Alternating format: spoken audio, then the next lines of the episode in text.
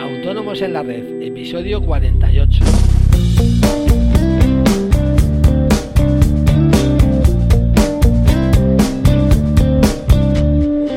Muy buenos días a todos y bienvenidos un miércoles más a Autónomos en la Red, el podcast en el que hablamos de todos aquellos temas que nos interesan a los autónomos, desde impuestos a financiación, pasando por todo lo que queráis. Eh, como ya os adelanté ayer, hoy vamos a hablar del factoring. La verdad es que nos va a salir una semana muy ing, eh, leasing, renting, factoring, pero bueno, ya sabéis, el mundo anglosajón manda en los negocios. Eh, quiero recordaros antes que nada que podéis contactar conmigo a través del formulario de contacto de nuestra página web asesoríafiscalautónomos.es.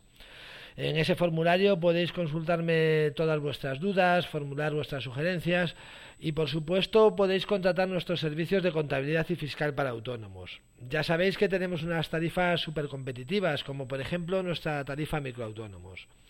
Toda la información la tenéis en la web, pero si os queda cualquier duda, eh, estaré encantado de resolverosla. Y bueno, ahora sí vamos a hablar del tema del día, que como os digo es el factoring. Y lo primero que debemos saber es en qué consiste.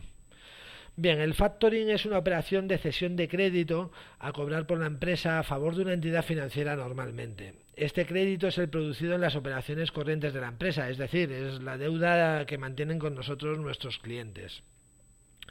La operativa más normal consiste en el anticipo parcial o total del crédito cedido a la entidad financiera y salvo en el caso de deudores de primerísima calidad eh, y con muy buena clasificación crediticia, este factoring no recoge el riesgo de impago para la entidad financiera.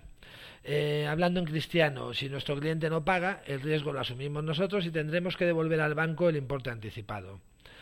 El factoring suele tener un coste financiero importante, ya que las entidades financieras suelen aplicar una comisión por cada operación, un tipo de interés por el importe de los anticipos e incluso algún otro tipo de gastos, como puede ser un informe comercial de la empresa con la que vamos a trabajar aunque es una vía de financiación que, perdón, utilizan sobre todo las grandes empresas, es un recurso que también podemos utilizar nosotros. Eh, a nuestros efectos, las entidades financieras solo suelen aceptar el factoring de facturas que hemos realizado a grandes empresas.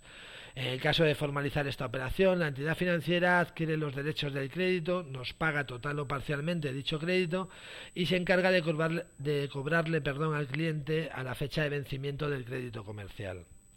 Eh, para que os hagáis una idea, funciona como el descuento de efectos, pero en vez de con efectos, con facturas directamente. Pero como os digo, solo se aceptarán facturas de grandes clientes, nunca nos aceptarán la factura de la ferretería de la, esquina, por poner un ejemplo. Y bueno, vamos a ver cómo funciona el factoring con un ejemplo. Eh, supongamos que una determinada empresa, eh, importante, como os digo, nos hace una compra de bienes o servicios por valor de 10.000 euros IVA incluido a pagar dentro de seis meses.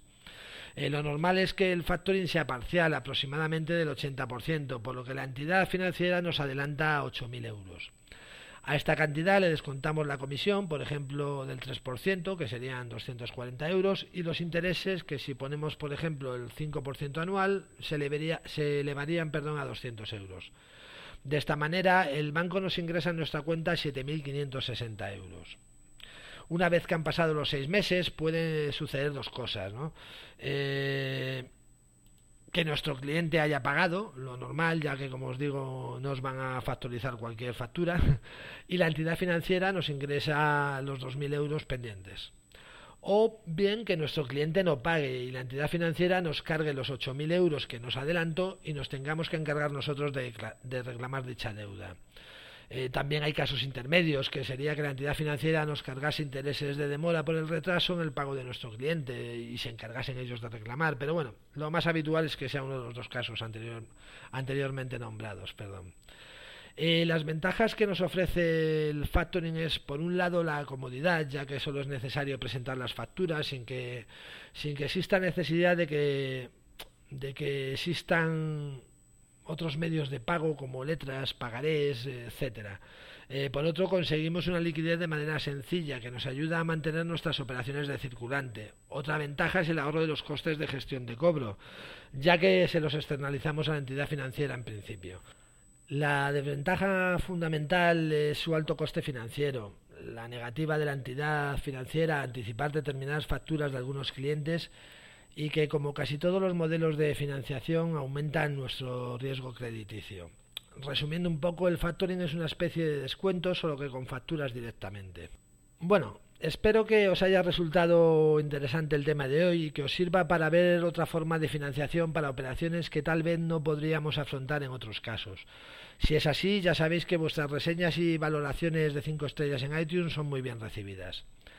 Nos vemos mañana con otro tipo de financiación terminado en Adiós.